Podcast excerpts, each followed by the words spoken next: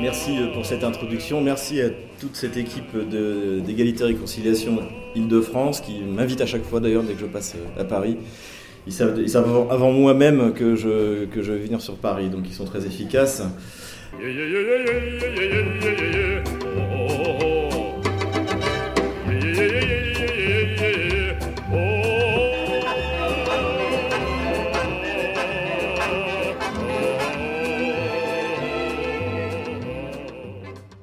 Aujourd'hui, nous allons parler de l'Ukraine. Si vous suivez un peu les réseaux sociaux, vous avez dû voir que j'ai annoncé euh, pour la fin du mois de novembre la publication de mon futur ouvrage, qui est la continuation du précédent, c'est-à-dire le précédent, c'était Ukraine, pourquoi la France s'est trompée. Donc, j'ai sorti en 2015. Et là, ça s'appellera Ukraine, pourquoi la Russie a gagné. Alors, euh, j'ai eu beaucoup de commentaires. Est-ce qu'il est qu'il n'est pas euh, trop tôt pour rendre la peau de l'ours? Alors, je vais d'abord commencer par vous expliquer pourquoi j'ai euh, choisi ce titre. Ce titre, en fait, je l'ai choisi en juin 2022. Mais j'ai pas eu le temps de terminer le livre parce que j'ai démarré une carrière sur une chaîne de télé euh, russe, comme vous avez peut-être peut-être certains d'entre vous l'ont vu, et donc qui me demande beaucoup de travail, puisque c'est moi qui fais les scripts, personne n'écrit à ma place. Donc, donc ça a retardé en fait la publication de, de, ce livre, euh, et c'est pas plus mal parce qu'en fait il s'est passé beaucoup de choses. Euh, j'y vois beaucoup plus clair maintenant. Évidemment, quand on avait le, nez dans les événements en, juin, en juin 2022. Et en revanche, donc, pourquoi est-ce que j'ai choisi ce titre alors qu'effectivement le conflit était, loin d'être terminé, ce dont je ne pas, j'espérais qu'il se termine rapidement, mais ça n'a pas, ça n'a pas été le cas. Enfin, pour l'instant, un an et demi, c'est pas non plus, euh, c'est pas non plus euh, très très long, on peut dire, du point de vue historique. Euh, pourquoi? Eh bien, parce que je suis parti du principe qu'il y a un consensus aujourd'hui chez les historiens euh, de, de toute nationalité euh, que euh, l'Allemagne avait perdu la guerre en septembre 1939 pour différentes raisons. la, première chose, c'est que les, objectifs d'Hitler tels qu'ils étaient définis dans Mein Kampf étaient trop ambitieux. Notamment le fait de vouloir, de, de, vouloir coloniser au moins l'ouest de l'URSS de l'époque, hein, ce qui correspond aujourd'hui à l'Ukraine et même, et même un peu plus loin. Euh, ensuite, euh, l'Allemagne avait un problème fondamental énergétique. Ça aussi, c'est quelque chose qui est maintenant reconnu euh, par les historiens. Et également, l'Allemagne était en bien moins bon état qu'elle ne l'était en 1914, où elle avait quand même perdu la guerre. Ensuite, Hitler se trompait sur la, sa capacité à sceller une alliance avec l'Angleterre. Si vous lisez Mein Kampf, euh, euh, Hitler était très anglophile. Et il était persuadé que l'Angleterre, ils allaient en gros se partager, euh, partager le monde. Et il comptait vraiment dessus. Et ça explique d'ailleurs beaucoup de, son, de, son, comportement. si vous lisez le livre de Jean Lopez, donc sur Barbarossa, excellent livre, hein, tout ce qu'écrit Jean Lopez jusqu'en 1945, c'est très bien.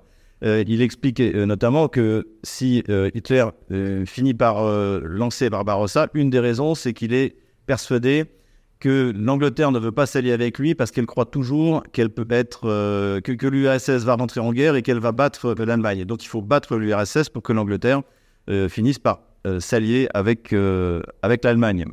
bien sûr, c'était faux. L'Angleterre ne comptait pas sur l'URSS, elle comptait sur les États-Unis, qui d'ailleurs l'ont toujours toujours soutenu. Donc je ne vais pas vous refaire l'histoire de la, de, de la Deuxième Guerre mondiale et de l'origine de l'opération Barbarossa. Mais ce que je veux dire, c'est qu'aujourd'hui, en fait, il y a encore une fois un consensus chez les historiens qui fait, alors c'est facile à dire aujourd'hui, que même en 1939, eh ben, on pouvait dire qu'Hitler avait perdu la guerre pour des raisons économiques, militaires, euh, la faiblesse du complexe militaire-industriel euh, euh, allemand par rapport au, complexe militaire-industriel soviétique notamment. donc pour toutes ces raisons, en fait, on pouvait, si vous on avait un peu de lucidité, on pouvait comprendre que dès 1939, l'Allemagne avait perdu la guerre. Quand, à quel prix et comment, ça c'était une autre question. Si on avait arrêté, si si si s'il n'y avait pas eu la percée à Sedan, si le général Gamelin euh, n'avait pas envoyé l'armée française se perdre en Belgique, tout, tout aurait pu changer. Donc après, sur la manière dont l'Allemagne euh, aurait perdu, c'est un, une autre question. Et donc c'est ce raisonnement que j'ai appliqué au, au conflit ukrainien. Et pour en finir sur l'origine de ce titre, si on en croit le député Mesmer, c'est un député radical qui a croisé le général de Gaulle en, 2000, en, 1900, juin, le 10 juin 1940. Euh, et, il raconte qu'il arrive, le général de Gaulle est en train de parler très calmement, et il dit l'Allemagne a perdu la guerre. Parce que le général de Gaulle était une, intelligence supérieure, et que les gens les plus lucides eh bien, se rendaient compte que l'Allemagne avait les yeux plus gros que le ventre. Je crois que c'était Kissinger qui disait l'Allemagne est un pays trop, peu, trop grand pour l'Europe et trop petit pour le monde. Ce qui résume assez bien, assez bien les choses. Voilà donc pourquoi j'ai choisi ce, ce, titre, euh, parce que je pense qu'en regardant objectivement le rapport de force, bien sûr de l'Ukraine contre la Russie, mais même de l'OTAN contre la Russie, eh bien la Russie, quoi qu'il arrive, euh, va euh, l'emporter pour des raisons à la fois de, sur la nature des buts de guerre russes, sur la nature des buts de guerre de, Washington, puisque c'est de ça dont il s'agit, également sur le potentiel économique de la Russie, sur le potentiel du complexe militaro-industriel russe et sur la qualité de, l'armée russe euh, en elle-même. Donc c'est ces différents aspects que je vais euh, aborder euh, aujourd'hui. Tout d'abord, il faut comprendre quels sont les buts de guerre. le but de guerre de la Russie, en fait, il a été progressif. Il, euh, il, démarre, la guerre en fait a, démarré en 2014. Euh, moi, je suis allé dans le Donbass à plusieurs reprises depuis novembre 2015, quelquefois deux, trois fois par an. Et en fait, la guerre, elle a commencé en 2014, pour les, habitants du Donbass en tout cas, elle a commencé en 2014 et elle ne s'est jamais arrêtée. Il y a toujours eu des, des bombardements, notamment sur la ville de Donetsk. Le, le pire auquel j'ai assisté, c'était en décembre de l'année dernière, où là, ça tombait tous les jours. Euh, c'était vraiment, euh, vraiment impressionnant et les gens, les gens euh, ceux qui restaient à Donetsk, étaient terrorisés. Donc, le but de, de, guerre, on va dire, de, de, Vladimir Poutine, ça a été de pacifier cette région pour que les bombardements incessants sur les républiques populaires de Lugansk et de Donetsk cessent. Ça, c'était le but, on va dire, c'est le, le, le, but principal de l'opération militaire spéciale, c'est faire cesser euh, les bombardements et les, opérations militaires contre la République populaire de Donetsk. À partir de là, l'opération spéciale a pris un tour. Euh, je ne sais pas si les Russes l'avaient prévu ou pas. je pense qu'un jour, euh, on ouvrira les archives et on le saura. Mais il est clair qu'après une première phase où le Zelensky, au bout de 24 heures, était prêt à négocier, d'ailleurs, il, y, a eu des négociations de trois jours, hein, à Minsk d'abord, ensuite avec l'intermédiation du Premier ministre israélien de l'époque, Bennett également, avec euh, l'intermédiation, avec la médiation pardon, de Recep Erdogan, euh, donc quand les négociations sont passées de Minsk à la Turquie. et à partir de là, en fait, quand ces négociations ont échoué, donc c'est début avril, ça correspond à la visite de Johnson, Premier ministre britannique de l'époque, à Kiev, les buts de guerre russes ont commencé à évoluer parce que la Russie allait payer un prix supérieur euh, à ce qu'elle était prête à payer pour prendre juste 30 000 km de territoire qui manquait au Donbass. Puisque je rappelle les buts de guerre initiaux tels qu'ils ont été annoncés par Vladimir Poutine le 24 février, c'est euh, la démilitarisation. Pourquoi? Parce que l'Ukraine a hérité d'un très puissant complexe militaro-industriel de l'URSS, entre autour de 35 40% de l'industrie et du complexe euh, militaro-industriel. Notamment, les fameux T-34 ont été conçus, euh, héros la, le char héros de la première Deuxième Guerre mondiale, ont été conçus à Kharkov. Euh, le Antonov, donc, qui fabrique des avions de transport, notamment, maintenant il est détruit, mais le plus grand avion du monde. de Motor Sich, qui fabrique des moteurs d'hélicoptères civils et militaires. Donc il y avait des vraiment euh, euh qui, qui pouvaient fabriquer des moteurs de fusée. Donc on avait vraiment euh, l'URSS avait légué à la République socialiste soviétique d'Ukraine devenue indépendante un héritage industriel important. Et euh, l'un des objectifs de la Russie, c'est que cela soit démantelé. Alors paradoxalement, c'est le seul pour l'instant objectif qui a été rempli puisque faute d'avoir obtenu ça par la par la paix, enfin par la, négociation, les bombardements russes ont quasiment réduit à néant euh, ce complexe militaire industriel. Donc on peut dire aujourd'hui, c'est d'ailleurs pas moi qui le dis, c'était un des conseillers de Zelensky, la fin, fin du mois, fin mars, début avril, je crois, de mémoire, euh, qui le dit, euh, Arestovitch, donc il, le dit, le, complexe militaire industriel ukrainien n'existe plus. Alors il y a encore des ateliers, notamment qui ont été adaptés pour euh, réparer euh, les, véhicules euh, ou entretenir ceux qui ont été fournis par l'OTAN. Mais aujourd'hui, en fait, il n'y aura plus jamais un char qui sortira des usines de Kharkov, à moins que les Russes, une fois qu'ils auront mis la main dessus, s'ils mettent la main dessus, eh bien se décident à en construire une. Mais c'est peu probable. Donc ça, ça a été atteint. L'autre, objectif, c'était là ce que Vladimir Poutine a appelé la dénazification. Alors bon, moi j'ai utilisé le, le, terme, j'ai utilisé le terme aussi ukro-nazi, même si ce terme, et j'utilise de moins en moins, si vous suivez mes vidéos, je parle de plus en plus de bandérisme, euh, pour deux raisons. La première, c'est qu'en fait, euh, en France, si vous dites que vous aimez la France, euh, que c'est votre patrie chère à votre cœur, vous êtes un nazi ou un fasciste.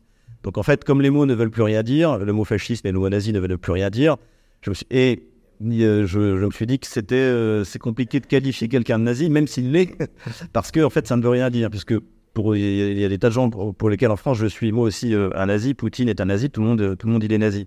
Donc c'est pour ça que j'ai pas voulu utiliser euh, ce terme. Il y a une autre raison également, euh, c'est que les nazis ne voulaient pas les bandéristes. Euh, historiquement, donc l'Allemagne rentre en guerre contre l'URSS le 21 juin 1941.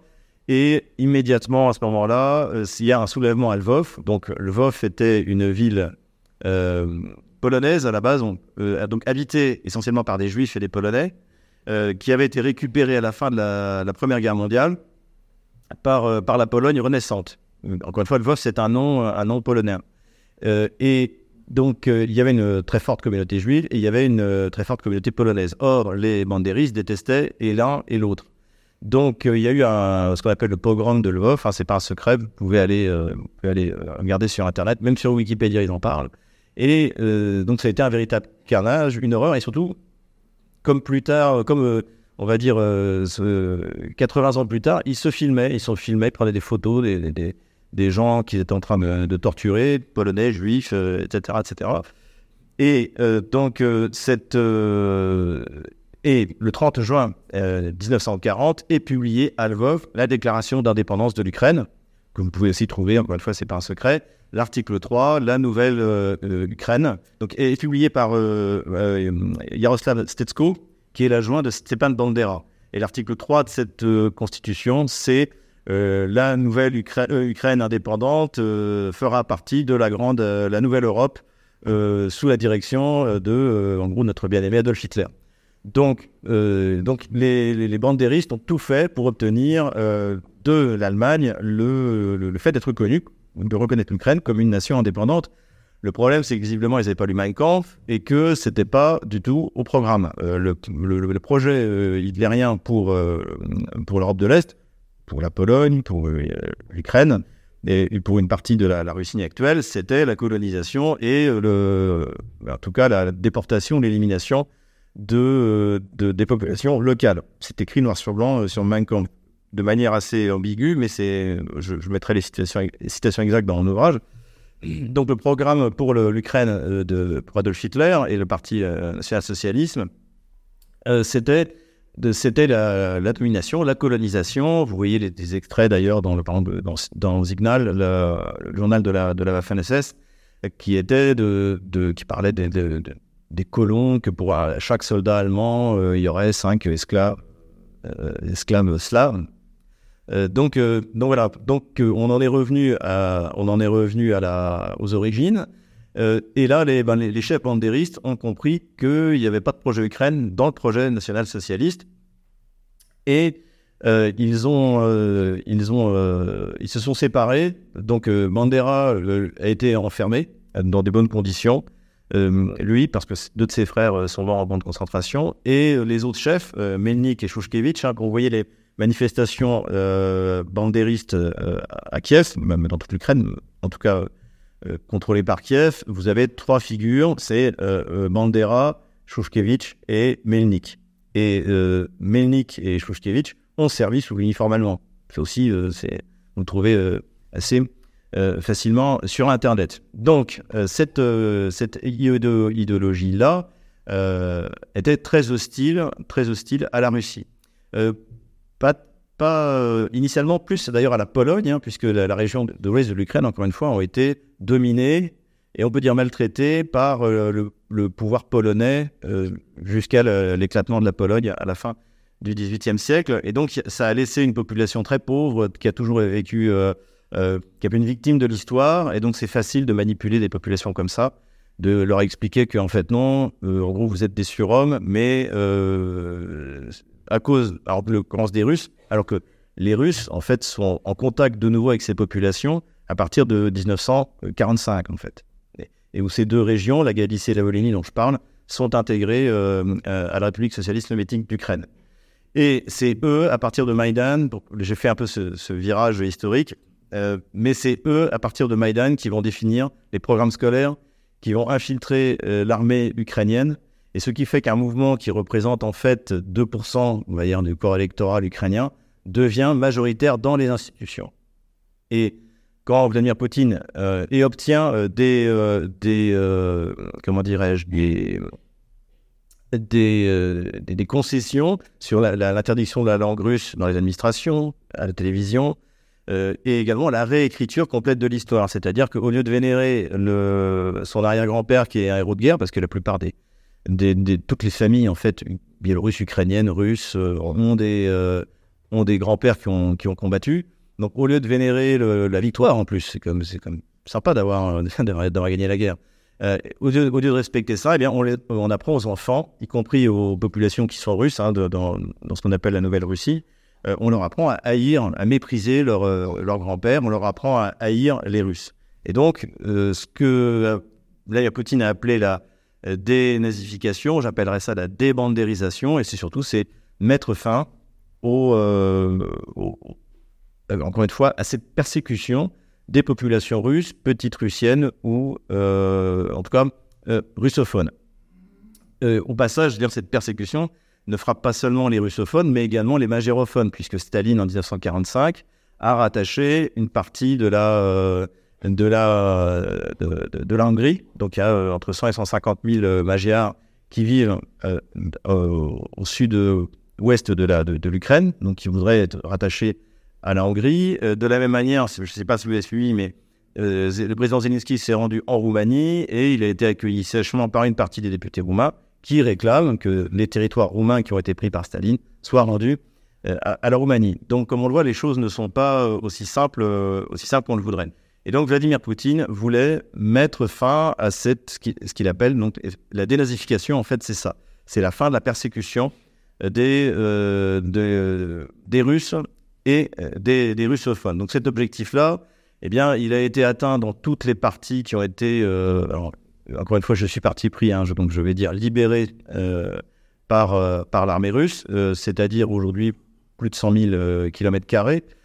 Et donc là-dessus, là, dans, ces parties-là, eh effectivement, les gens se sont mis naturellement à, parler russe. Les programmes scolaires ont été rétablis comme tels qu'ils étaient, tels qu'ils étaient avant, et la vénération de Stepan Bandera euh, n'existe plus. Pour, bien se rendre compte de euh, l'absurdité en fait du modèle qui est bien actuel, c'est que euh, parmi les massacres donc, qui ont été commis par les par l'armée allemande, par les au moment des actions et par les collaborateurs ukrainiens, essentiellement l'Ukraine de, l'Ouest, il y a eu le fameux massacre de Babillard. Il y a eu plus de 20 000 juifs qui ont été massacrés, jetés dans, une fosse. C'est largement documenté du point de vue historique, c'est contesté par personne. Et euh, donc, il y a un monument à Babillard. Et le nouveau régime qui vient de Zelensky euh, et le maire de donc, Vitaly Klitschko ont renommé l'avenue qui, va jusqu'à Babillard euh, l'avenue Stepan Bandera. Donc, en fait, on est dans un, modèle complètement absurde. Et, il il faut pas chercher de logique. C'est une espèce de forme d'hystérie et notamment, il faut voir, que, parce que Lucien Cerise, euh, puis Antoine Plagvent, on appelle l'ingénierie sociale, on a assisté pour mettre en place euh, le système actuel à une manipulation de l'opinion publique ukrainienne remarquable. Techniquement, pas moralement, mais techniquement remarquable. Pourquoi? Parce qu'il faut bien comprendre que les deux présidents qui ont suivi donc euh, l'opération de Maïdan, Poroshenko et Zelensky, se sont fait élire sur des programmes de réconciliation avec la Russie. Avant son élection, euh, Poroshenko a dit en trois mois, euh, j'aurais fait la paix avec les Russes. Et il n'était plus question de persécution des langues russes, etc. Une fois au pouvoir, c'est exactement l'inverse qui s'est passé. Euh, ensuite, Zelensky, c'est pareil. L'histoire de Zelensky, son arrivée au pouvoir, est, est assez intéressante parce que il est comique, très doué pour le piano, on a dû le voir. Et il a, donc, il, est, euh, il, a, son émission où il est, très populaire. Et en novembre 2016, il commence une série très drôle qui s'appelle euh, Le service du peuple, Slogan Arnoldel. Donc, qu'est-ce que c'est que cette série? C'est une histoire d'un professeur euh, qui, est, qui un jour, pardonnez-moi l'expression, pète un plomb à cause de la corruption du système qui fonctionne mal, etc. Donc, en, Ukraine, il est professeur, je crois, professeur d'histoire. Et donc, un de ses élèves filme et balance le, petit, le, petit, euh, le petit film sur Internet, qui fait, comme disent les jeunes, le buzz. Et donc ce professeur devient hyper populaire, se prend au jeu et devient candidat aux élections présidentielles. Et donc le premier épisode commence, il y a des, des, gardes du corps qui arrivent chez lui, il pense qu'il va être arrêté. Euh, et en fait, il dit, euh, Monsieur le Président, votre voiture vous attend. Et donc à partir de là, de novembre 2016 jusqu'en mars 2019, euh, cette série, Sluga Narod, devient extrêmement populaire. Et lorsque Zelensky décide de devenir candidat, il reprend sa série télévisée et en fait le nom de son parti, donc euh, au service du peuple. Et ce qui est intéressant aussi du point de vue, de, encore une fois, de l'ingénierie sociale, c'est que le dernier épisode de Sluga Narod, c'est mars 1919, 2019. Pardon. Et Zelensky est élu président en avril 2019. Donc vous avez une espèce de confusion entre le virtuel, le télévisuel et le réel qui est remarquable. Et Zelensky donc s'est fait élire parce qu'il était vu comme le président, euh, professeur honnête qui veut lutter contre la corruption dans une série télévisée en russe qui serait aujourd'hui interdite. Donc, alors que c'est sous, euh, son, mandat que les, pires lois, euh, enfin que, le, mouvement des lois anti-russes contre la pratique du russe ont été prises. Et donc, si vous voulez, il faut bien se, euh, représenter que pour Vladimir Poutine, il est clair qu'il n'y aura pas de solution politique. Parce que, d'une part, donc, tous les candidats arrivent sur un programme de réconciliation avec la Russie, parce que la majorité du peuple ukrainien ne vous comprend toujours pas pourquoi elle doit faire la guerre à la Russie, malgré la propagande. Euh, et ensuite, il y a un authentique, on va dire, homme politique pro-russe, on peut dire, qui est Medvedchuk, et qui va être arrêté, qui va être mis sous sanction. C'est-à-dire que c'est ce que rêve, de faire la, présidente de la délégation de En Marche euh, au Parlement européen, c'est de mettre des sanctions contre ses propres citoyens. Normalement, dans un système normal, si vous respectez la loi, on ne peut pas vous mettre sous sanction. Et par exemple, elle avait dit il faut mettre sous sanction les gens comme moi qui avaient été observateurs des élections euh, dans le Donbass. Mais euh, si jamais il y avait une loi qui interdisait d'être observateur des élections dans le Donbass, peut-être que je l'aurais respecté. Mais là, vous ne pouvez pas mettre des sanctions contre vos propres citoyens. Le système qui fonctionne en, Ukraine euh, et que si vous pouvez. Et donc en, avril 2019, Medvedchuk, qui devient de plus en plus populaire parce que lui tient un discours sincère, il est proche de Vladimir Poutine, de réconciliation avec la Russie, est euh, mis aux arrêts. Et il sera ensuite échangé au moment du début de, l'opération spéciale. Pourquoi est-ce que ça c'est important Encore une fois, c'est pour montrer qu'il n'y a plus de solution politique pour empêcher les persécutions des Russes et des russophones en Ukraine. C'était pas, pas possible, c'était structurellement impossible. À côté de ça, bien, euh, euh, pour rapidement, j'en profite pour retracer le, début de l'opération, les nécessités du début de l'opération spéciale. Donc, il y a ces fameux accords de Minsk qui sont signés après une défaite militaire de l'armée ukrainienne en février 2015 dans la poche de Debaltsevo et euh, donc une délégation, des délégations se réunissent à, Minsk. Il y a la France, il y a donc François Hollande, Angela Merkel, Petro Poroshenko, le président ukrainien, et Vladimir Poutine. Et des accords sont signés qui prévoient un statut d'autonomie pour le Donbass, euh, des réformes constitutionnelles en Ukraine, en gros qui permettront de, choisir la langue dans laquelle ils vont élever leurs enfants. Et après, donc, le, recouvrement des frontières, euh, anciennes de, l'Ukraine, donc avec le Donbass réintégré. Kiev donc il y a un ordre dans l'exécution de, ces, euh, de ces recommandations, de ces obligations, et Kiev n'en a exécuté aucune. Euh, notamment, il y a une amnistie qui doit être votée, elle n'est pas votée, et de toute manière, il y a une telle pression des, des bandéristes juste après la signature des accords de Minsk que le, ministère, le ministre des Affaires étrangères de l'époque a dit non, non, mais c'est juste une recommandation, c'est pas une obligation. Sauf que je suis désolé, c'était signé par le président Petro Poroshenko et les, euh, chefs des républiques de Donetsk et de Lugansk et euh, contresigné par le représentant de l'OSCE et par l'ambassadeur de, Russie euh, à Minsk. Donc, c'était des accords qui engageaient Kiev vis-à-vis des républiques autoproclamées. Donc la Russie n'était pour rien là-dedans. D'ailleurs, il n'y avait rien qui, concernait, qui, la Russie. Et il est apparu clairement de toute manière, et maintenant ça a été reconnu par Petro Poroshenko, par François Hollande et par Angela Merkel, qu'il s'agissait juste de gagner du temps pour pouvoir redémarrer la guerre contre les républiques autoproclamées. Donc personne n'a jamais eu l'intention de tenir les accords de Minsk du côté, euh, du côté euh, on va dire occidental. Et euh, il y avait une date de péremption sur ces accords de Minsk. Donc ces accords de Minsk ont été validés par une, conseil, par une décision du Conseil de sécurité de l'ONU. C'est-à-dire qu'en principe, tous ceux qui ont voté pour cette, cette résolution doivent la faire respecter, y compris par la force. Donc l'intervention du point de vue de l'ONU, l'intervention de la Russie pour faire appliquer les accords de Minsk qui n'ont pas été payés par Kiev, est légitime et légale. Et le problème, c'est que la France, en fait, Washington, l'Angleterre, l'Allemagne qui avaient voté cette résolution, auraient dû aller avec la Russie pour forcer Kiev à appliquer les accords de Minsk. Ce qui évidemment, euh, ce qui n'a pas eu lieu. Et comme l'avait dit Thierry Mariani, euh, Poutine devrait être prix Nobel de patience. Donc la date d'expiration des accords de Minsk, c'était décembre 2015. Ça fait sept ans. En février 2000, euh, en février 2000, 2022, ça fait sept ans que la Russie euh, pouvait légitimement, euh, six ans en fait, six ans, que la Russie pouvait légitimement intervenir.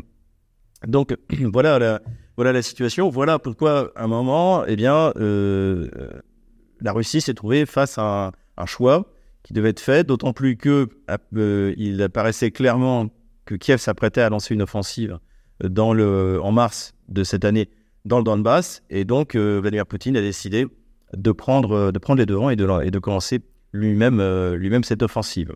Et donc, comme je l'ai dit, pour revenir à la, à la, stratégie russe, cette stratégie a, a, évolué au fur et à mesure de la, au fur et à mesure de, de la résistance en fait de l'OTAN, qui n'était même plus celle de Kiev. Kiev n'a plus son mot à dire. De l'OTAN euh, a évolué. Euh, pourquoi? Parce que eh bien la Russie a avancé extrêmement rapidement dans le sud du pays, quasiment sans rencontrer de résistance. D'une part parce que les populations, ben, en fait, on est en Nouvelle-Russie, donc ce sont des populations russes, en fait même pas russophone, russe, euh, et que euh, le, euh, donc les, les, Russes ont été accueillis comme, comme une, armée, une armée amie, pour ne pas dire comme, des, comme des libérateurs. Et d'ailleurs, ça se voit aujourd'hui, c'est qu'il n'y a quasiment aucun acte de résistance. Il n'y a pas de guérilla, on nous avait promis des guérillas, il n'y a rien. rien. Et, et l'armée, russe et, circule, circule parfaitement facilement sans être gênée en permanence par des opérations, encore une fois, de guérilla. C'est pas du tout ce qu'a subi l'armée allemande sur ses arrières euh, au moment de la, campagne euh, de la, guerre contre, contre l'URSS. Donc, pour les Russes, ça a été euh, un choix cornélien, d'autant plus que à un moment, l'armée russe a dû se retirer du nord de, l'Ukraine, donc de la région au nord de Kiev, de Soumy. Et là, les représailles ont commencé. Comme elles ont recommencé, quand la Russie s'est retirée de la, des 30% de la région de Kharkov qu'elle contrôlait. Donc, là, la Russie euh, était devant, en fait, qu'est-ce qu'on fait? Si on se retire, tous ceux qui n'ont pas, et donc les Kieviens, le régime de Kiev estimait que tous ceux qui ne s'étaient pas enfuis, qui étaient restés dans leur maison, étaient des collabos. C'est la, répression euh, on a assisté dans, dans la ville de, Kherson, qui a été très dure. Donc il a, fallu, euh, il a fallu prendre une décision, notamment au moment où la Russie s'est retirée euh, sur la rive gauche du, du Dniepr, eh bien ça a été d'intégrer ces nouvelles régions au sein de la Fédération de Russie. Donc, par rapport aux objectifs initiaux, la résistance qui a été organisée par, euh, l'OTAN, alors que l'Ukraine de Zelensky voulait négocier, a eu comme conséquence que la Russie a augmenté ses objectifs de, guerre. Donc là maintenant, donc c'est officiel et c'est rentré dans la Constitution, c'est quatre régions. Donc la région de Donetsk, la région de Lugansk, la région de euh, et la région de Kherson. Euh, la région de Lugansk est quasiment totalement contrôlée par le, par la Russie, la région de Donetsk à 60%, euh, pareil pour la, région de Zaporozhye, c'est un peu plus, mais la capitale Zaporozhye n'est pas contrôlée par la Russie, et les Russes contrôlaient la quasi-totalité de Kherson, mais ils ont dû abandonner la ville de Kherson parce que ça aurait été trop compliqué du point de vue euh, euh, logistique. Donc voilà où on en est, et désormais c'est dans la Constitution, donc la Russie ira jusqu'au je, que je pense en plus, c'est que si la Russie obtient ce qu'elle essaie d'obtenir depuis, on va dire, le mois de juin 2022, euh, c'est-à-dire la destruction de l'armée qui euh, ça se terminera euh, par la conquête, la, réunification de tout ce qu'on appelle la Nouvelle-Russie. la Nouvelle-Russie, en fait, c'est des terres qui ont été prises au Kalat de Crimée par la Russie, donc rien à voir avec la petite Russie, avec l'Ukraine historique, avec la Rousse de Kiev. Donc c'est des, terres qui en fait ont été prises au Khanat de Crimée, qui était une partie de l'Empire ottoman au XVIIIe siècle par, le, par, la Grande Catherine. Et donc, euh, donc cette zone qui va, euh, qui va de, la Crimée et qui remonte dans le Donbass euh, ont, été, ont été à un moment assez, d'une manière assez courte au début du, du XIXe siècle, ont été appelées Nouvelle-Russie, une circonscription administrative, et ce terme est revenu à la, mode au moment des soulèvements post-Maïdan en, 2014. Donc je pense que le but des Russes, et en tout cas je pense que c'est ce que les, Russes attendent de Vladimir Poutine, c'est qu'il aille jusqu'à la réunification complète de la Nouvelle-Russie. J'étais à Valdai, euh, donc pour le fameux club Valdai euh, à Sochi, euh, il y a dix jours, et à un moment on a parlé d'Odessa, et Poutine a dit bah oui, Odessa est une ville russe. Alors comprenez ce que vous voulez y comprendre, et c'est vrai que sur les dix grandes villes ukrainiennes, il y en a huit qui ont été fondées par les Russes. Les seuls, c'est Kiev et Lvov, l'un par les Polonais, ensuite les Autrichiens, l'une et, Kiev a été fondé il y a mille ans, donc par, on va dire, le, les peuples de la héritage, héritiers de la Rousse, on, on leur revendique la paternité. Mais les autres villes, euh, euh, Dniepropetrovsk, donc était rebaptisé Dniepro, en fait, son vrai nom, c'est Yekaterinoslav, le nom de l'impératrice euh, russe. Euh, Odessa, c'était fondé par la Grande Catherine et le duc de Richelieu, avec des références à la Grèce en plus. Odessa, c'est l'Odyssée.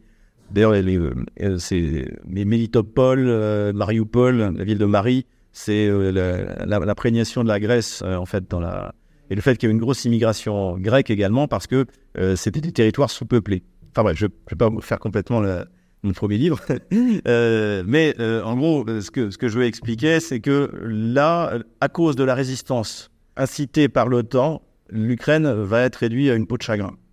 Et en plus, euh, le problème, c'est que cette partie de la Nouvelle-Russie, c'est la partie riche de l'Ukraine. C'est la, région des ports et de l'industrie. Le port de Mariupol, donc, était le deuxième port ukrainien, c'était 20% du PIB euh, ukrainien. Avec les industries, avec toutes les, marchandises qui, y passaient, c'est toute la richesse industrielle. Pourquoi? Parce que l'industrie s'est développée dans ces régions-là, comme elle s'est développée en France, en Angleterre ou en Allemagne, c'est-à-dire à côté euh, de la source énergétique de l'époque, c'était les mines de charbon. Donc, euh, en fait, c'est là qu'est la richesse et c'est là-dessus que tout le reste de l'Ukraine vivait. Et c'est pour ça aussi, c'est un moyen de définitivement neutraliser l'Ukraine, c'est en rattachant ces régions russes et en coupant l'accès, bien sûr, à la mer Noire, au nord Odessa, ce qui, à mon, avis, est l'objectif euh, final. Voilà où on en est aujourd'hui, des buts de guerre russe. Euh, quand on écoute ce que dit Vladimir Poutine, il le dit et le répète que les buts n'ont pas changé, simplement, euh, sauf du point de vue territorial, évidemment. Euh, quand vous écoutez Sergei Lavrov, que vous écoutez certains parlementaires russes, il est clair que les Russes ne s'arrêteront pas à ces, dernières régions et qu'ils finiront également par réunifier, je pense, quasiment certains, euh, la région de Kharkov, en dessous de Dniepropetrovsk, Krivoy Rog, Odessa, voilà, ça nous amène donc sur toute cette bande de, de, la Nouvelle-Russie. Pour ce qui, euh, ce qui sera du reste, Beaucoup parlent de la euh, réunification à la Pologne de la Galicie et de la Volhynie, donc c'est terre historiquement euh, polonaise, euh, on peut le dire. Et là-dessus, alors je pense que c'est quelque chose sur lequel les Russes pourraient faire des concessions, mais il y en a un qui veut pas de concessions, c'est Loukachenko, le président biélorusse, parce que déjà qu'il a un voisinage difficile avec les Polonais, si en plus ils étendent leurs frontières communes au sud, ça lui, c'est pas, c'est pas pour le réjouir. Mais je pense que ce sera un point sur lequel pourrait trouver un compromis. Et il restera de l'Ukraine, selon le plan russe que j'imagine, une Ukraine centrale, donc euh, qui n'aura plus la taille critique pour menacer la Russie, de toute manière, puisque économiquement très affaiblie, endettée, en plus démographiquement euh, quasiment détruite. Ça aussi, c'est les conséquences de la guerre, on pourra en reparler. Donc, euh, l'objectif est, à peu près, est, est, encore une fois, dénazifier, débandériser. Ça, ce serait une exigence sur laquelle les Russes ne, ne renonceront pas. Les Russes n'admettront jamais qu'il y ait une, une, une, euh, Stepan Bandera euh, à Kiev. Ça, c'est pas possible. Voilà à peu près sur les buts russes. J'étais un peu long. Oui, oui. Euh, donc, on va parler maintenant des buts américains parce que c'est ça qui va surtout, qui vont surtout expliquer pourquoi, le, pourquoi la Russie a gagné. Parce que les États-Unis ont fixé des buts de guerre irréalisables parce qu'ils méconnaissaient l'économie russe, le complexe militaire industriel russe et l'armée russe. Le premier, euh, donc le, but de guerre américain, c'était quoi? Je, ne pense pas que les. Euh, alors, il y, a un débat là-dessus, notamment avec mon ami Pepe Escobar. Lui me dit les, les élites américaines sont stupides ils étaient persuadés que la Russie allait s'effondrer.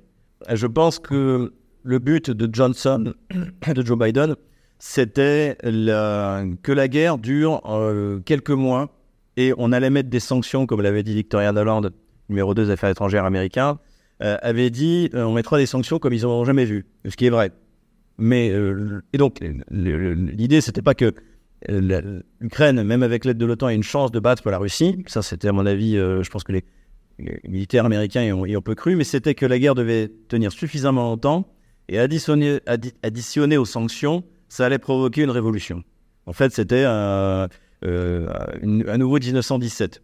Comment est-ce qu'ils sont arrivés à, croire ça? Alors, il y a plusieurs explications à mon avis. La première explication, euh, c'est qu'il faut voir que la, pensée qui domine dans l'OTAN, ce sont des... en Europe, c'est la Pologne et les pays baltes. Or, la Pologne et les pays baltes ont l'un obtenu leur indépendance, enfin recouvert, recouvrir leur indépendance, la Pologne, et d'autres sont devenus indépendants, puisque c'était des, nations qui n'existaient pas, d'ailleurs pour moi c'est toujours pas des nations, euh, mais grâce à l'effondrement russe en 1917. C'est pas une victoire militaire de la Pologne sur la Russie, c'est pas une victoire militaire des Pays-Bas sur la Russie, c'est que l'armée russe euh, s'est fait étrier, euh, et a étrié pas mal aussi, l'armée allemande, ça a entraîné 1 million 700 000 ou 1 million 800 000 morts, non plus. Ça a été une véritable saignée, et surtout, c'est l'élite russe. Comme l'avait dit Vladimir Poutine quand il comparait, euh, il comparait les libéraux et les, gauchistes, si vous voulez, aux bolcheviks, en disant quand, euh, quand, euh, quand nos, nos, soldats et nos officiers mouraient héroïquement sur le front, les bolcheviks, comme les libéraux, ils pensaient bien sûr à Navalny et toute sa clique, tentaient de faire la révolution chez nous. Et donc, en fait, c'est ce constat qu'ont fait les Polonais en 1910, euh, bah, après 1918 et les Baltes, c'est qu'en fait, on ne peut pas battre la Russie, mais qu'il faut l'affaiblir et provoquer un effondrement. Seulement, la Première Guerre mondiale n'est pas pour la Russie ce qu'est l'opération spéciale. C'est absolument pas comparable. Pour qu'il y ait une révolution en Russie, il faut trois, mois, trois ans et demi de guerre, mal organisée, mal commandé, même s'il y a eu l'année 1916. D'ailleurs, c'est la triple offensive de, de. Elle coûte très cher, mais euh, la fin de l'année 1916, c'est les Russes qui ont l'initiative sur le front face aux Allemands et aux Autrichiens. Donc, mais le problème, c'est que derrière, ça ne suit pas. En plus, il y a l'agitation bolchevique utilisée par l'Allemagne, et tout d'un coup, euh, le, bruit circule dans l'armée russe, qui est composée de paysans, en disant les terres vont être données aux paysans notamment après, le, après, les journées, euh, après les journées de février. Et euh, là, évidemment, les paysans, moi, je vais participer au partage. Et donc, c'est pour ça que vous avez eu Cross en l'air, retour à la maison. Donc, il y, a des tas de circonstances euh, qui, qui font que, effectivement, la, la, Première Guerre mondiale a abouti à un effondrement de la Russie, mais il a fallu quand même trois ans et demi. Et là, on n'est pas du tout dans, dans ce cadre-là. L'économie russe continue parfaitement à fonctionner, s'est adaptée, même se transforme et s'industrialise encore plus. Et donc cette, euh, ambition, euh, cette ambition euh, je pense à l'origine polonaise, qui a été transmise aux élites de Washington, que la Russie s'effondrerait comme en 1917 de l'intérieur et que donc on pourrait découper la Russie en morceaux, comme la Pologne a espéré le, de Pilsudski après la Première Guerre mondiale a espéré le faire, comme elle espère toujours le faire. En, janvier 2023, il y a eu une conférence à l'Union européenne qui a été organisée par les Polonais euh, où ils ont inventé des soi-disant, ils ont invité euh, des, euh, des c'était organisé par le PIS, donc le parti polonais, et, ils ont invité des représentants de tous les peuples de Russie. Donc vous aviez, tout à coup, il y a un mouvement indépendantiste kalmouk, enfin de tous ces petits peuples qui n'ont absolument pas envie d'être indépendants, mais toujours, hein, dans l'entre-deux-guerres, ça s'appelait le prométhéisme, c'était cette doctrine polonaise qui voulait dépecer la Russie en soutenant les mouvements, euh, les mouvements, euh, on va dire, euh, exogènes, sécessionnistes. Voilà. Sécessionnistes. Et donc, donc ça, ça, a profondément marqué les élites polonaises et, qui ont transmis cette, cette croyance, parce que c'est une croyance absolument pas réaliste, aux, aux élites anglo-saxonnes. Et ce qui est intéressant aussi, c'est qu'après la Deuxième Guerre mondiale, je vous ai parlé tout à l'heure de Stetsko, donc, qui était l'adjoint de Stepan Bandera, celui qui, qui fait la proclamation d'indépendance ukrainienne en, le 30 juin 1941. Euh, ce Stetsko, il trouve du, travail après, euh, après la Deuxième Guerre mondiale et il va pas en prison. mais il devient président de l'association qui s'appelait le Bloc des Nations anti-bolcheviques. Donc c'est un truc fondé par la CIA, avec le même objectif, c'est-à-dire provoquer des mouvements sécessionnistes dans toute l'URSS. Et, il occupera cette position jusqu'aux années 80, et ensuite sa, femme prend, la suite après sa mort. Donc, encore une fois, là, il y a des, c'est comme les islamistes, il y a les bons et les méchants, et, et c'est comme les, nazis, c'est pareil. Il y a les nazis gentils, ça dépend si servez l'OTAN ou pas. Donc, euh, j'ai encore fait une, j'ai encore fait une digression. Voilà, pour expliquer donc déjà le, cette, cette idée que la Russie va s'effondrer, euh, euh, et je pense vient de cette croyance polonaise très forte qu'on pourra un jour faire s'effondrer la Russie de l'intérieur par les mouvements sécessionnistes. Et je pense qu'ils y ont cru. Ils y ont cru, et ils ont cru également que le, fait de mettre des sanctions allait provoquer un effondrement de l'économie russe, et que donc les Russes allaient protester, que Poutine allait euh, perdre le pouvoir. Et ça, c'est l'objectif de, de l'establishment américain. C'est le départ de Vladimir Poutine qui leur a fait voir euh, de toutes les couleurs depuis euh, maintenant 24 ans. Souvent, le leitmotiv qu'on entend dans les, notamment dans la bouche des, spécialistes des think tanks d'État, comme le LIFRI, le FRS, c'est oui, mais il veut nous présenter la Russie comme un pays humilié à cause de la chute de l'URSS. Ça fait longtemps que plus personne n'en a rien à faire de, la chute de l'URSS en Russie. En revanche, ceux qui ont été humiliés, ce sont les États-Unis. Parce qu'ils ont perdu en Géorgie, parce qu'ils ont perdu en Syrie, parce qu'ils ont en plus, même si les Russes ne sont pour rien, ils ont été assez grands pour se tirer une balle dans le pied tout seul, ils ont échoué en Afghanistan. Aujourd'hui, euh, d'ailleurs, Poutine, c'est l'homme qui n'a jamais perdu une seule guerre. Et, pour, et pourtant, il, euh, y va toujours avec, euh, avec mesure.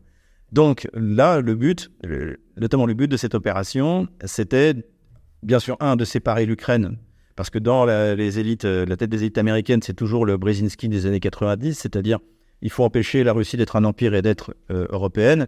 Et donc, euh, pour empêcher d'être un empire, il faut contrôler des zones pivots, l'Ukraine, l'Asie centrale, l'Ouzbékistan spécifiquement. et puis, voilà. donc, donc, en fait, la séparation de l'Ukraine de la Russie est un but géopolitique américain annoncé. Même si d'ailleurs Brzezinski, avant de mourir en 2016, était revenu en disant bon, finalement c'est raté, les Chinois sont très forts, les Russes sont très forts, euh, il faut, assurer notre colonisation sur, euh, sur, l'Europe. C'était ça l'idée finale. Mais cela dit, ça a encore beaucoup imprégné les élites, euh, les élites américaines. Et donc, ils se sont persuadés que des sanctions, encore une fois, allaient mettre les. nous allons détruire l'économie russe, comme disait notre ministre des Finances, le Mozart de la finance, Bruno Le Maire. Et Bruno Le Maire, il n'a pas inventé ça tout seul, en fait. C'est ce qu'on lui a répété. Vous verrez dans mon livre, je détaille les, cabinets en fait qui conseillent le ministère de l'économie et des finances français, euh, ils ont tous fait leurs études aux États-Unis. Et donc ce qu'ils font, c'est Google Translate. Ils prennent les notes américaines et euh, ils font des modèles mathématiques. Euh, je cite un des, un des conseillers de Bruno Le Maire qui s'appelle Philippe Martin, que j'ai découvert par hasard sur BFM TV, et, qui, qui, sortait tout au début de la crise, donc en mars, en disant même si on se prive des hydrocarbures russes, ça coûtera 0,3% du PIB comment, comment est-ce qu'il peut faire un truc pareil euh, Forcément, ça va entraîner une augmentation du prix de l'énergie, donc perte de compétitivité. Donc ça va être une catastrophe. Bah, c'est à laquelle vous assistez. Les, boulangers seront dans la rue. Euh, BSF en Allemagne partira euh, immigrer aux États-Unis, etc. Et, donc il fait ça. Il dit ça. Et puis un mois. Et donc je, télécharge son rapport qu'il a fait pour le ministère des Finances. et, et c'est une espèce de truc de modèle mathématique. Ça m'a rappelé les projections sur le Covid. Et donc, euh, je, suis allé voir, euh, bah oui, et, donc je suis allé voir donc le, le, CV de ce Philippe Martin. Je suis allé voir, et, et en fait, c'est imprégné de think tanks euh, américains et qui lui ont vendu ces modèles mathématiques. Et donc, en fait, tout ce qu'il fait, c'est que il va, euh, il va euh, répéter ce qu'il a fait Google Translate. Et puis, comme Bruno Tertrais, c'est pareil. Tous ces gens-là, en fait, sont des gens assez médiocres du point de vue pas à fond sur les diplômes, mais, euh, mais euh, qu'on peut très bien réussir sans avoir de, diplôme. Mais euh, si vous voulez, en France, il y a un système, c'est les grandes écoles. Donc globalement, si vous, si vous voulez après avoir accès à un haut niveau, si vous n'avez pas fait de grandes écoles, c'est possible, mais c'est compliqué. Et ces gens-là, vous, vous apercevez qu'ils ne sont pas du tout passés par ça. En revanche, ils ont fait un PhD, c'est-à-dire un troisième cycle, aux États-Unis. Donc ils parlent bien anglais, ça c'est déjà un atout, incontestablement. Et ils, sont, ils reviennent en France, ils sont aidés par tout le réseau atlantiste. Parce que si jamais, euh, le, si jamais Bruno Tertrais ou Philippe Martin avaient dû suivre le cursus habituel de l'élite, très élitiste française, trop élitiste d'ailleurs parmi ces grandes écoles, eh bien, en fait, ils n'auraient jamais. Bruno Tertrais est devenu numéro 2 de la Fondation pour la recherche stratégique. C'est le think tank de l'armée française. et Philippe Martin, il est un des conseillers du, ministère de l'économie et des finances. Il n'a absolument pas le niveau. Mais en fait, ils sont tous passés par les États-Unis, par bien anglais. Euh, et, ils font du, Google Translate de tout, ce euh, qui est produit aux États-Unis, notamment ces modèles mathématiques qui n'ont pas fini de vous pourrir la vie, vous pouvez, euh, vous pouvez me croire. Donc tout ça, bien sûr, tout ça, un peu, tout ça a bien sûr, a bien sûr échoué. Aujourd'hui, tout le monde s'en rend compte. donc du point de vue économique, ça a échoué parce que en fait, la Russie, on ne peut pas sanctionner euh, un pays qui est dans le top 3 des producteurs de pétrole. C'est pas possible. Et surtout que dans ce top 3, vous avez. Les, alors, la première place change euh, chaque année, mais c'est pas, c'est pas critique. Vous avez les États-Unis qui produisent beaucoup, mais qui n'exportent pas parce qu'ils ont une consommation intérieure très forte. Vous avez l'Arabie Saoudite et vous avez la, Russie. Vous pouvez pas euh, vous priver du pétrole d'un de ces trois-là. Sinon, ça déstabilise complètement le marché et ça donne. Bah, le résultat, vous le voyez au prix à la pompe. Ensuite, sur le gaz. Euh, le gaz, euh, l'Europe bénéficiait depuis les années 80 de, gaz, d'une énergie pas chère. Donc c'était un grand projet euh, qui avait été construit entre la France de François Mitterrand, une fois qu'il avait quelque chose de bien, l'Allemagne et, et l'URSS, qui consistait donc qui a construit ces gazoducs qui passaient, donc qui passent encore par, l'Ukraine et qui apportaient du gaz pas cher en Europe. Donc ça, ça a permis à l'économie européenne de bénéficier d'être hyper compétitive, euh, notamment l'économie allemande, parce que cette énergie n'était pas chère. Et en fait, pourquoi? Parce que eh euh, les contrats qui étaient signés avec Gazprom, euh, c'était des contrats de long terme, et donc avec la garantie d'achat, dans ce cas, eh les, Russes étaient très contents d'avoir des acheteurs fiables, et les Français, les Allemands, les Italiens étaient contents d'avoir du gaz pas cher. Tout ce réseau de gazoducs, en fait, a augmenté. Les Russes ont construit, euh, donc du, sud vers le nord, Turkish Stream, qui était mis en, marche il n'y a pas très longtemps, donc qui permet également de, bah, de contourner l'Ukraine, qui n'était plus considéré comme un pays de transit faible. Et on construit, avec les Allemands, les Autrichiens et les Français, Nord Stream 1, qui est entré en service en 2017, je crois.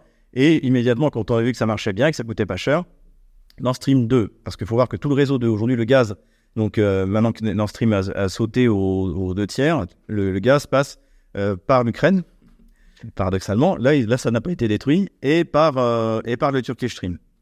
Et elle, donc, ce, ce, ce, ce, gaz, le, problème, c'est que le, réseau de gaz qui passe par l'Ukraine n'est pas entretenu depuis des années. C'est à l'ukrainienne. Donc en fait, l'Allemagne le savait et voulait trouver une solution. Et en plus, qu'il coûterait moins cher parce que le, tuyau passe par différents pays. Euh, L'Allemagne, à une époque, il y avait la Roumanie, etc., euh, etc. Et à chaque fois, il faut payer quelque chose quand ça passe. Quand ça passe euh, dans la Baltique, ça ne coûte rien. Donc on devait avoir, nous, les Allemands, les Français, du gaz russe encore moins cher et avec une fiabilité à 100%, puisque contrairement à ce qui s'était passé à deux reprises en Ukraine, qui se sont mis à pomper le gaz qui était destiné à l'Allemagne. Donc évidemment, ce projet ne plaisait pas du tout aux États-Unis, comme le projet de François Mitterrand et de Helmut Kohl à l'époque ne plaisait pas aux États-Unis. Euh, Ronald Reagan avait interdit aux, sous-traitants américains de travailler avec et présents en Europe de travailler sur ce projet. Et l'Allemagne et la France ont réquisitionné les entreprises américaines. À l'époque, on savait quand même euh, dire euh, non. Et donc, ce qui fait que ces gazoducs ont pu, ont pu être construits. Là, évidemment, avec François Hollande, on n'est pas du tout dans le même dans le même niveau d'indépendance. Et donc, ces projets donc, de gazoduc euh, ont, été, euh, euh, ont été attaqués, mais pour finir détruits, pour partie, par, par Washington. Mais la, baisse de la quantité de gaz importé par l'Union européenne n'a pas entraîné une baisse des revenus russes. Pourquoi? Parce qu'à partir du moment où vous avez pu ce gaz bon marché qui tirait les prix avec des contrats à long terme à la baisse, eh bien, c'est le, c'est le marché qui décide, l'offre et la demande. Et surtout que le gaz liquéfié permet d'avoir, euh, de, faire changer de direction un bateau chargé de, de, gaz. Et il coûte quatre fois plus cher. Et c'est pour ça qu'on a vu Bruno Le Maire, tout d'un coup, j'en ai parlé dans, le, bulletin 155 euh, que j'ai mis en ligne à 3 h du matin, parce que je suis un peu fatigué, et euh, qui disait, mais il, demandait, il, demandait, au gouvernement américain, vous, nous vendez, vous nous vendez le gaz quatre fois plus cher. Et oui, Bruno, ça s'appelle l'offre et la demande. Et quand tu n'as pas de contrat à long terme, mon pauvre vieux, quand tu n'as pas de contrat à long terme, eh bien, en fait, tu payes selon ce qu'on appelle le prix spot. Et, euh, de toute manière, ça coûtera plus cher parce que produire du gaz de schiste aux États-Unis, le faire traverser l'Atlantique, le déliquéfier dans des, terminaux qui vont coûter euh, très cher, ça coûte plus cher que d'ouvrir le robinet de Nord Stream 1 et, euh, et Nord Stream 2. Et donc, donc, ce qui fait que la Russie, elle aussi, a du gaz liquéfié, notamment à Yamal, donc en Arctique, où notre Total national est actionnaire. Et je crois investi, le projet en tout a coûté 20 milliards de dollars. Et euh, Total a investi, euh, j'aurais peur de dire une bêtise. D'après les chiffres que donnait Pouyanné, la Russie a, Total a en Russie un investissement de 13 milliards de dollars. Donc, euh, et donc ce, qui, ce qui nous permet encore. Et donc, la Russie est devenue le deuxième exportateur de gaz liquéfié en Europe. Parce que c'est encore aussi l'offre et la demande. On ne peut pas se passer du gaz liquéfié russe. Et comme le gaz liquéfié est quatre fois plus cher, la Russie gagne plus d'argent en vendant moins de gaz. Et ça, c'est exactement la même chose pour le pétrole. Et ça aussi, c'est un, problème, encore une fois, de, connaissances économiques. je pense qu'on a les élites les plus stupides au monde. Alors, Pepe Escobar me disait que c'était pareil aux États-Unis, donc on, se console comme on peut. Mais euh, c'est-à-dire que en fait, l'idée aussi de ces sanctions, de, mettre, en mettant notamment un prix euh, cap sur le pétrole, en disant au-dessus de 62 dollars, le, il est interdit d'acheter du pétrole. Donc en fait, les Occidentaux se sont interdits d'acheter du pétrole. Mais là où ils n'ont pas percuté, c'est qu'il y a des nouveaux acteurs économiques. En ce moment, pour mon programme L'échiquier mondial, je travaille beaucoup sur l'Asie. Et le décollage de l'Asie, alors tout le monde parle de la Chine, mais l'Indonésie, le Vietnam, la Corée, mais ça c'est ça c'est pas nouveau. C'est le, potentiel est énorme et ces gens-là ont besoin d'énergie. Et en plus, il faut bien se rendre compte, c'est ce qu'avait dit c'est ce qu'avait dit le ministre des Affaires euh, étrangères euh, indien ou c'était maudit, je me souviens plus. Euh, mis en j'arrive jamais à retenir son nom sur Anam, je sais pas trop quoi. Il est brillant, brillant. C'est... Et j'espère qu'il ne m'en voudra pas d'écorcher son nom. Et euh, s'il avait dit, mais est-ce que vous vous rendez compte que nous, on a 1 milliard 500 millions d'habitants? Si tout d'un coup, il y a une fluctuation trop importante des prix des carburants, donc de l'essence, vous allez avoir des régions qui font 60 millions d'habitants, la taille de la France, qui vont se soulever. Parce que c'est pas tenable. Pareil en Chine, un spécialiste russe de la Chine m'a expliqué ça. Il m'a dit, il faut bien que tu te rendes compte, c'est que dès que tu as une fluctuation du prix de l'énergie, c'est euh, comme si tu avais des, des, des, des, provinces de la taille de la Russie euh, qui, euh, qui, se qui se soulèvent. Et c'est ingérable pour le Parti communiste chinois.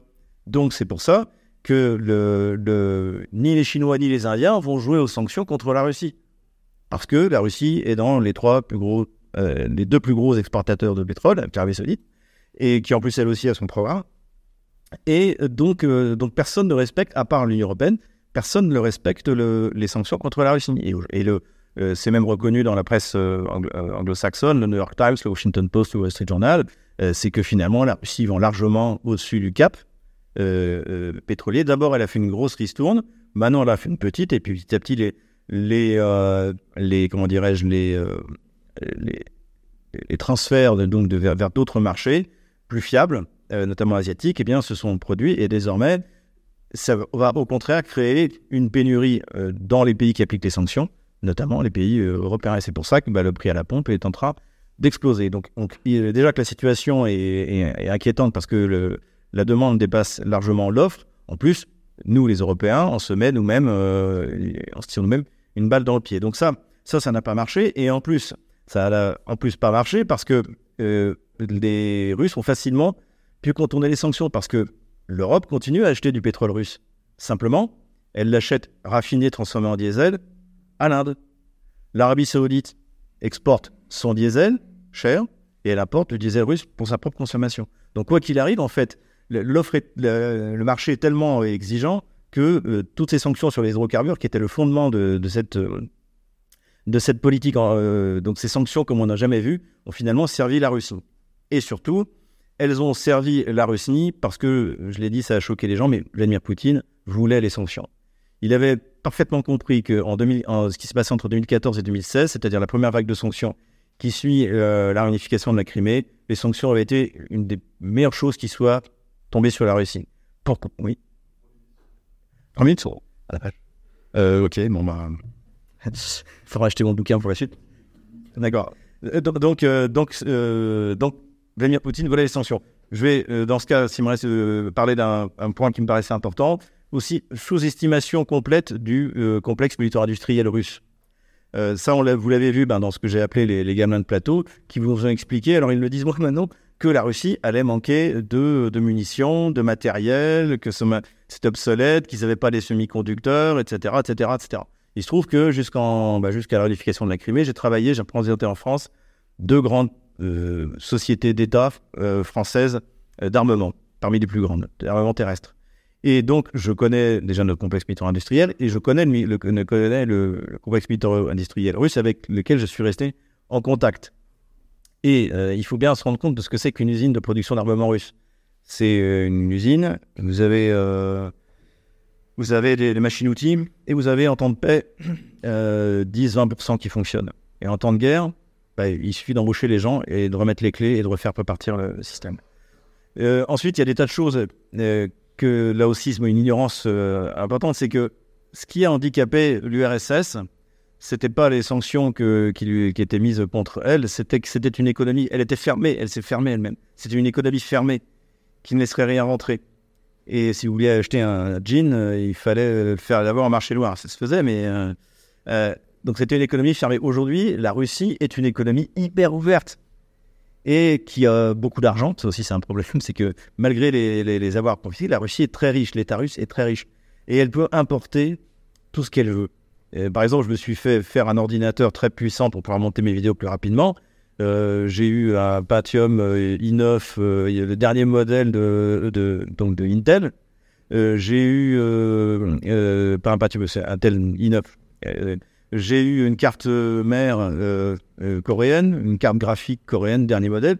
Tout ça est arrivé par l'équivalent d'Amazon russe.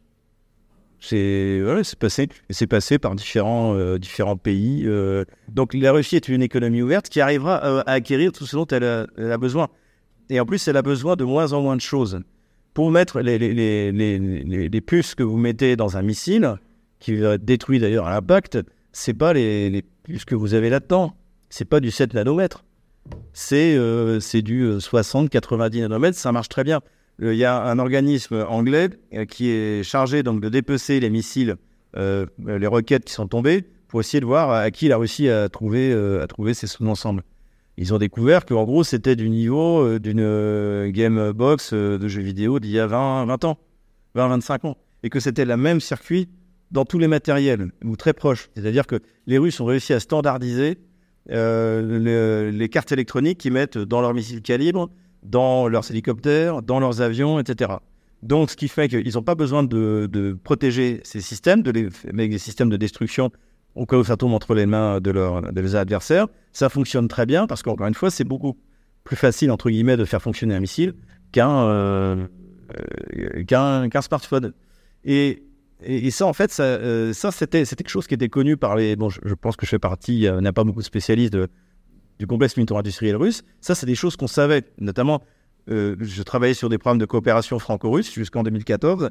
Et les Russes nous disaient, de toute manière, nous, on a une règle obligatoire, c'est qu'en principe, la Russie doit être capable, en cas de guerre, de fournir 100% des sous-ensembles.